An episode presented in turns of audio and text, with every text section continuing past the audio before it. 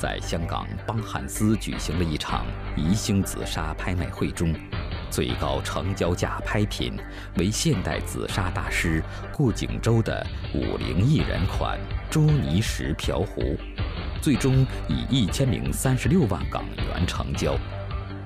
而在同场拍卖中，主推拍品清代制壶大家杨宝年制。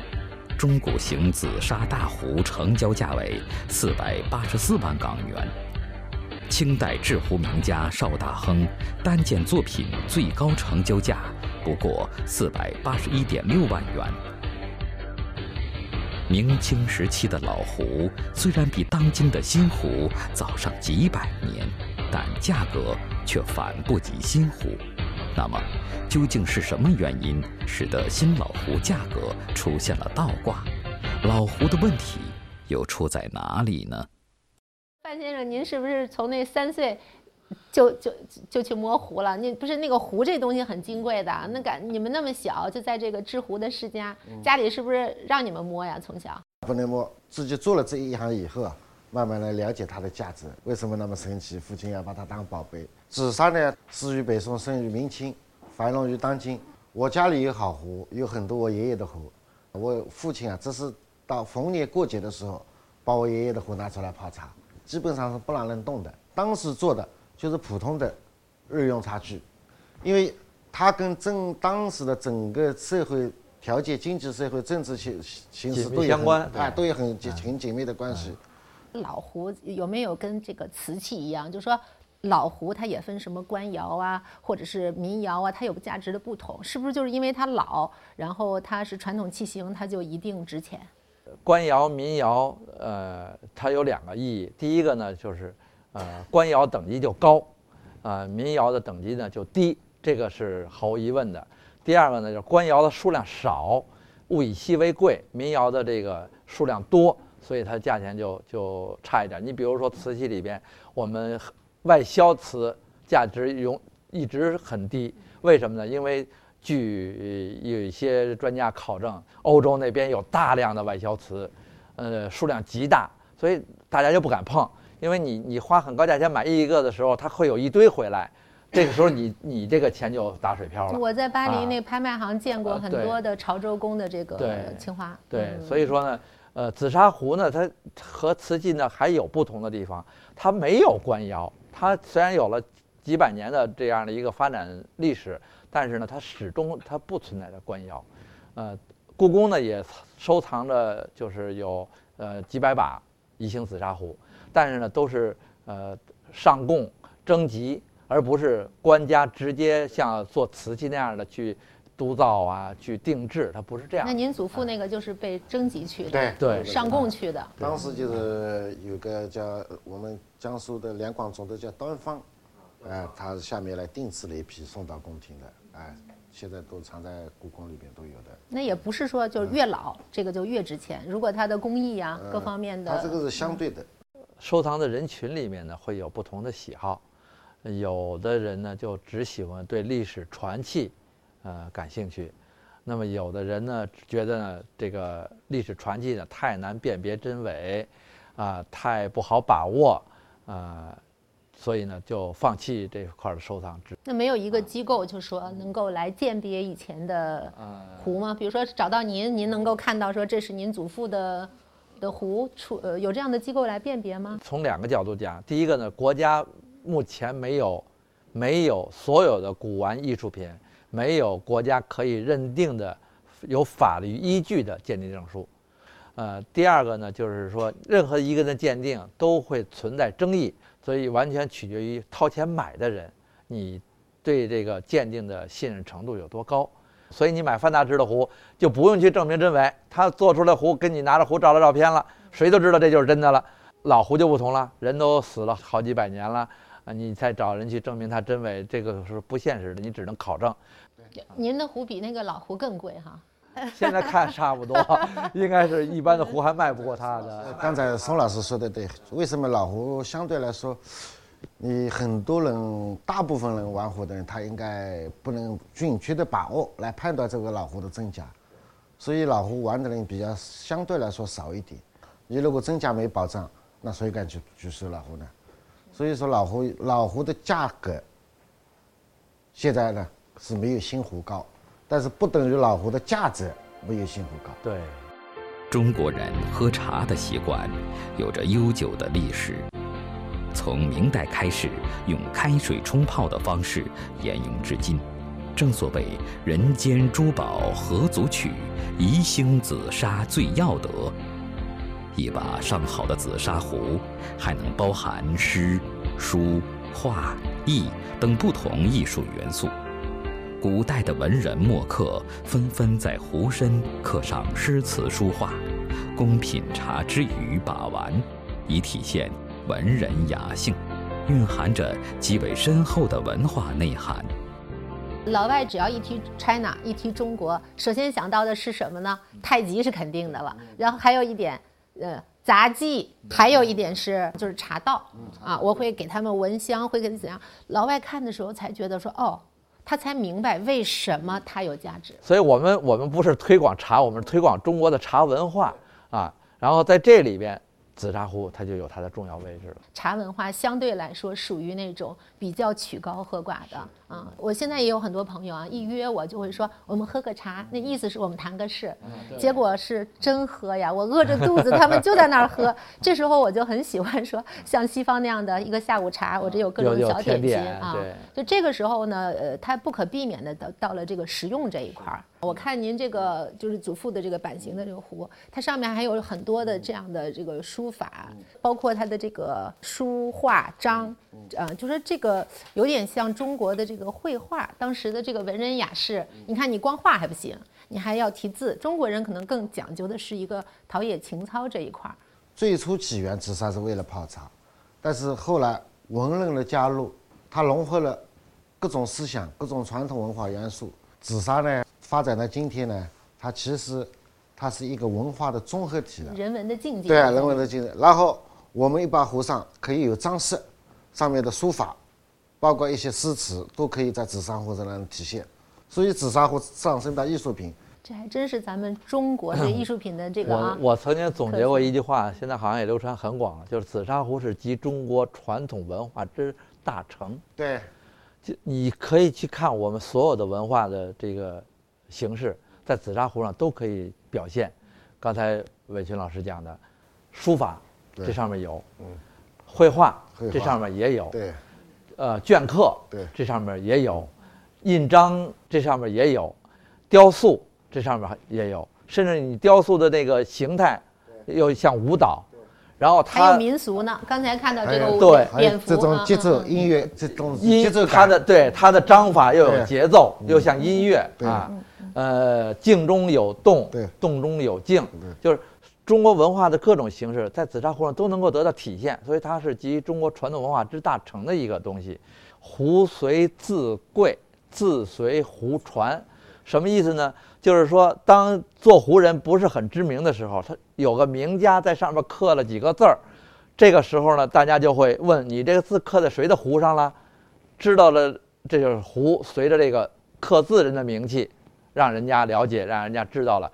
因为这个刻字人很有名，这个壶也就变得更值钱。对，字随壶传是什么意思呢？这个人字很好，但是没有人知道，他找一个特别有名人的壶上去刻。然后买到以后，这个字是谁写的呀？这个字是谁刻的呀？写字人的名字又随着这个壶得到了一个传播，得到了一个这个呃提升，所以壶随字贵，字随壶传。那么由此呢，就是有很多文人雅士，他们就愿意呢把紫砂壶作为载体啊，跟这个做壶人共同创作，啊，去去把自己的这个艺术成果体现在壶上，而且呢，它还有一一个好处。就是这上的字是立体的，嗯，我们看到的字是平面的，对。第二个呢，千年纸你看不到，一个壶如果不磕碰，不要说一千年，它一直可以保存下来。所以从这个些些地方来看，文人们他更喜欢去跟紫砂艺人共同去创作、去结合。它还有还有一种情感的寄托，你比如说，哎，宋老师有什么人生感言？做成一首诗或者一首词，刻到壶上。对。另外还有你交朋友，对吧？送朋友。对。把把这种情感、感情，两人之间的感情、友谊，通过这种壶的载体传递出去，哎。让我看到一把紫砂壶的时候，您知道我想到什么吗？呃，我想到特别适合法国文化，包括他们的雕塑，还是一种相对比较华丽的东西。而紫砂呢，就是给我的感觉，它还是比较内敛。从这个材质上，它就不是那种华丽的啊，我要我要我要张扬的。但是，呃，透过它的器型，还有它整体的这些感觉，你又感觉到它非常的艺术，然后它的那种价值是慢慢体现出来的。我们去看我们紫砂壶的颜色，虽然它很丰富，会有很多种颜色，但是它这个颜色不跳，不张扬，不艳，不张扬。然后它的形，它是很静的。紫砂壶它本来就是文人雅士喜欢的东西，它就是要这要这种儒雅之风，要这种中庸之道这种思想，这种意境，哎。另外，它表里如一。对，表里如一。你看，我们看瓷器，它它这个是要用釉来装饰的。紫砂壶里边外面。都是一样的，文人所追求的也是这样的一种气质啊，表里如一，啊，这个都是符合我们这个传统文化的这个嗯精华。嗯，范老师，您刚才说这个过年的时候，您呃爸爸才拿出来祖父的这个那么珍贵的壶，就是收藏级别的壶，真的要拿来泡茶吗？还是说，比如像邮票，我非要盖一个戳，它才有收藏价值吗？紫砂壶的产生是为了茶的服务。那后来慢慢演变成艺术品、收藏品。我认为紫砂壶呢还是要用，用了以后呢，它砂料会有变化，它会变得更润。那不是有好多人到您那儿去求壶、请壶，他们拿回家是为了泡茶吗？这个就不一定了。有很多人买回去就直接在家里那儿放着，等着升值了，是吧？您呢？我我是觉得呢，这个嗯，作为收藏品的，作为艺术作品的壶。呃，你要保证它的那个最初的状态。如果你都使用过的壶，人家再买回去怎么用，对吧？它会有一个卫生的考虑。还有，你比如说明清留下来的这些名人壶，你你如果要想用它，你必须给它刷干净。可是你刷干净以后呢，你就破坏了它原始的状态。用，也不是说一定喝茶才叫用，你放在架子陈列，欣赏，它也是一种用的方式。啊，甚至呢，你如果放在架子上，就已经通过欣赏就很满足自己的这个精神需求了。你干嘛非得在泡茶使用当中再去去增加这样的负担？常在河边走，哪有不湿鞋？啊，这个瓦罐不离井台破，你就不知道什么时候会造成损伤。但是呢，呃，不绝对。因为你如果有重大的场合，亲朋好友至交，呃，一起喝茶，拿出最珍贵的壶来招待朋友，在品茶过程当中去欣赏它，它不是为了喝茶，是为了。增加自己的精神愉悦，是为了欣赏这个艺术品。您这么一说，我就想到我一个在法国的好朋友，他真的是收这种特别值钱的古画，就是油画。然后我去过他们家，他们家关窗帘呢，嗯。他怕这个邻居看到，因为那个巴黎都是老房子，十几世纪的老房子。我觉得他们家画已经成了他的负担了。但是就是我们好朋友去，他会就像欣赏，哎呀，就像欣赏新生的婴儿一样，给我们打开，让我们去看。啊。但是平时小心翼翼的，他们还上了各种保险。那个咱们收藏的壶有有没有上保险这一类的？有，还有放在银行保险箱里边的，因为对它必须是有一个精心的呵护啊，因为你到了手里，你就有传承的责任了啊，不能让这样好的东西毁在自己手里边。有些老壶因为使用了多年，壶身已被触摸出了一层包浆，壶内壁也积攒了很厚的茶山。据说，这些茶山可以使紫砂壶注入开水即可品茶香。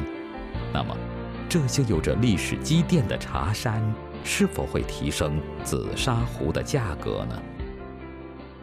孙老师，我知道好多人把把玩这个古玩哈，就他们会说，哎呃，慢慢用久了，摸久了会这个有包浆。那这个用茶，我是看到咱们连那个大茶缸子里边都有茶垢。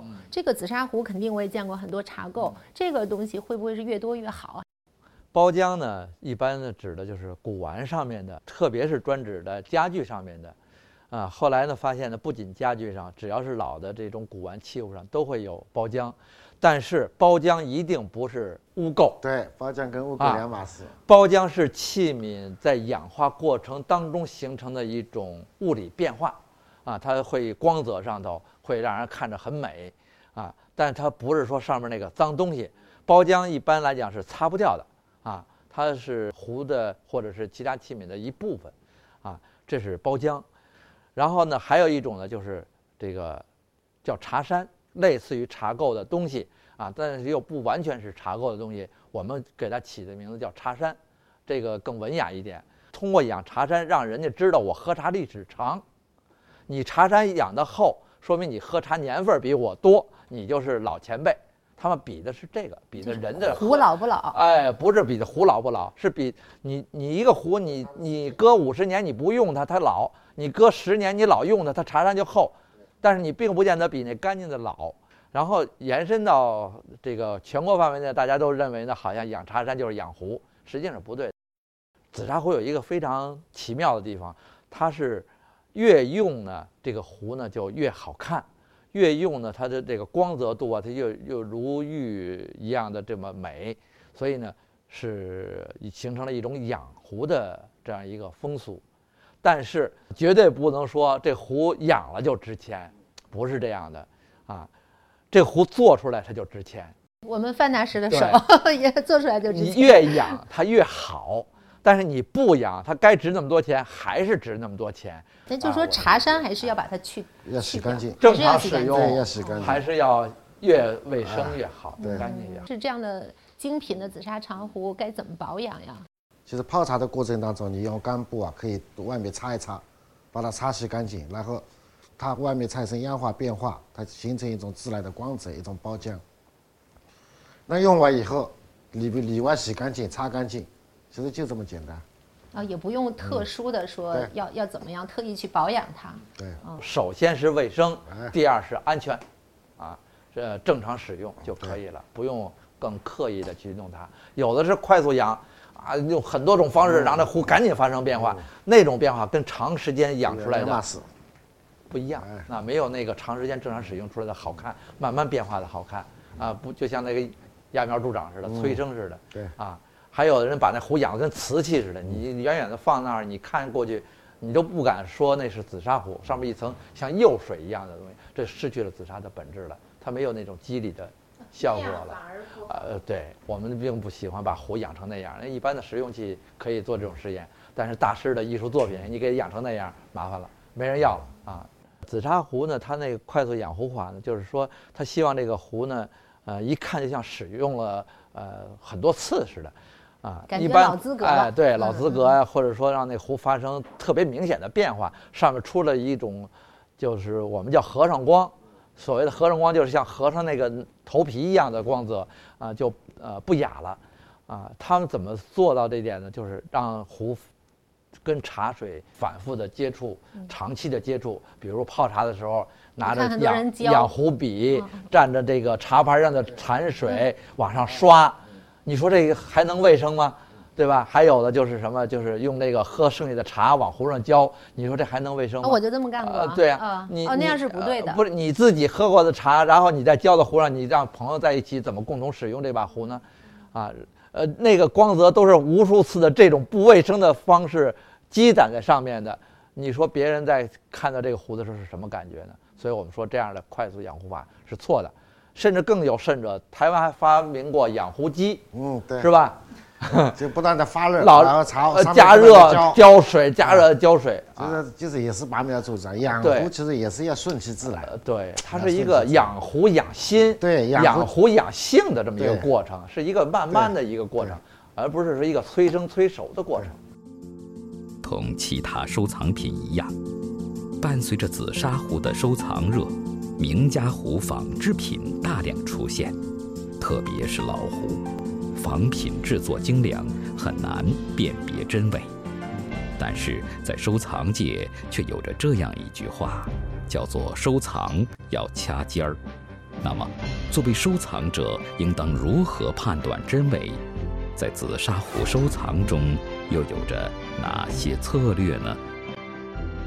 现在这个最贵的紫砂壶在拍卖上面的记录都达到一千多万了。像要是呃刚刚起步的这样想做紫砂收藏，那应该怎么才能一步一步的进入这个圈子？嗯，这个从收藏角度来看啊，观点也不一样啊。更多的人呢会劝刚介入收藏的，让他们呢从呃低端做起。我呢始终强调一点，就是说收藏就得掐尖儿。买就买那个最好的，买就买那个最贵的。比如说，你能够在壶上花一百万，那么我建议你一百万的去买一把壶或者买两把壶，而不要去买十把壶或者是一百把壶。这样呢，从收藏投资角度来讲呢，它更合理。啊，它贵者恒贵。比如说，举个简单的例子，八零年一九八零年的猴票和后面的十一枚票相差了十一年。但是猴票的价值超越了他们多少倍，所以掐尖儿收藏一定要掐尖儿。但是你你不敢掐尖儿，是因为你知识储备不够，你对它了解不够。那么你应该做的功课是了解和储备，然后还是要掐尖儿，这样才符合收藏投资的这样一个一个规律。苏轼的字好像才拍了五千万啊，就是现在其实当代艺术超过五千万上亿的是这种例子太多了。其实纯的这个用历史的年代来去严格这个价格，肯定是在紫砂这块也肯定是行不通的。收藏的品类里边呢，就是在我们国家呢，把古董或者叫做古玩作为一个最主要的这个选择，由此呢就派生出来了古玩古玩嘛就得老，然后呢老呢就得旧。啊，就把这些看着老的，对，看着旧的东西都当做了收藏品，实际上不是这样的。收藏品呢，一定指的是什么呢？是指的是艺术品。对，以前的叫古玩，它是一个可把玩的，它不强调实用性的东西，有艺术价值的。实用的东西，它有考古价值，它可能有文化价值，但它缺少了艺术价值，它就不是收藏品的主要选择。啊，你比如说长城砖，四百多年了。但是它就不是收藏品，它没有可把玩性，它没有艺术性，那这些东西就不是收藏品。收藏品一定是有艺术性的，啊，这样的东西才是作为收藏的选择。所以首先得是好，得有艺术性，又好又有艺术性的东西越老越值钱。对，啊，是这样的。紫砂壶有这样的一个保存的价值，就是收藏的价值。那我就在想它的这个传承。刚才您您是一个这个制壶的呃世家，就在您祖上可能也就是这样的一直的往下传。那现在毕竟是一个这个新的时代了，您有没有考虑说整个的这种技艺是怎么样一个传承呢？宜兴紫砂手工制作技艺已经是我们中国非物质文化遗产，我们当代的紫砂艺人应该有责有这种责任啊。将我们这种优秀的传统工艺继承、发扬。那这几年不光是我们自己做，我们为这个行业做一些学术研究，做一些市场推广，然后做一些新的人才的培养。这个是我们当代有责任的紫砂艺术家所需要做的事情。你现在我们范家壶庄，我们就也有每年到全国各地，现在是世界各地做一些紫砂的壶友交流。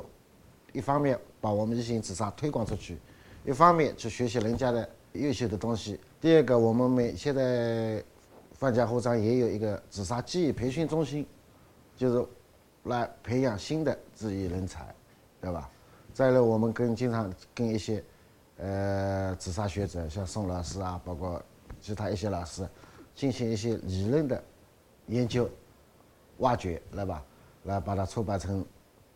一些作作品集进行传传播跟推广，哎，现在都一直在说咱们这个叫文化创意产业，然后增加产品的附加值。我还真的对这个紫砂特别的看好，因为它有历史，是吧？而且这个现在的价位也也到这儿了，我还是对它那个走向国际化特别感兴趣。啊，有一次啊，就是我跟伟群啊在拍卖会，我在拍卖会上有一个拍品呢，我们去把它拍回来。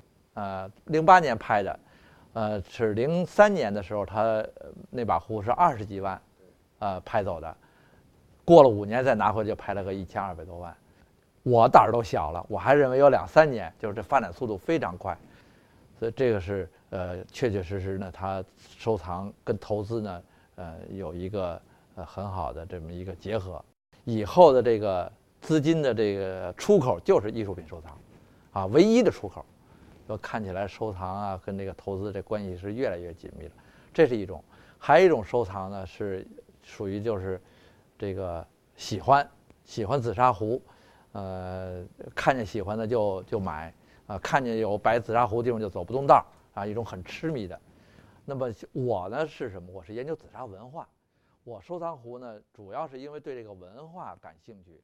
那么。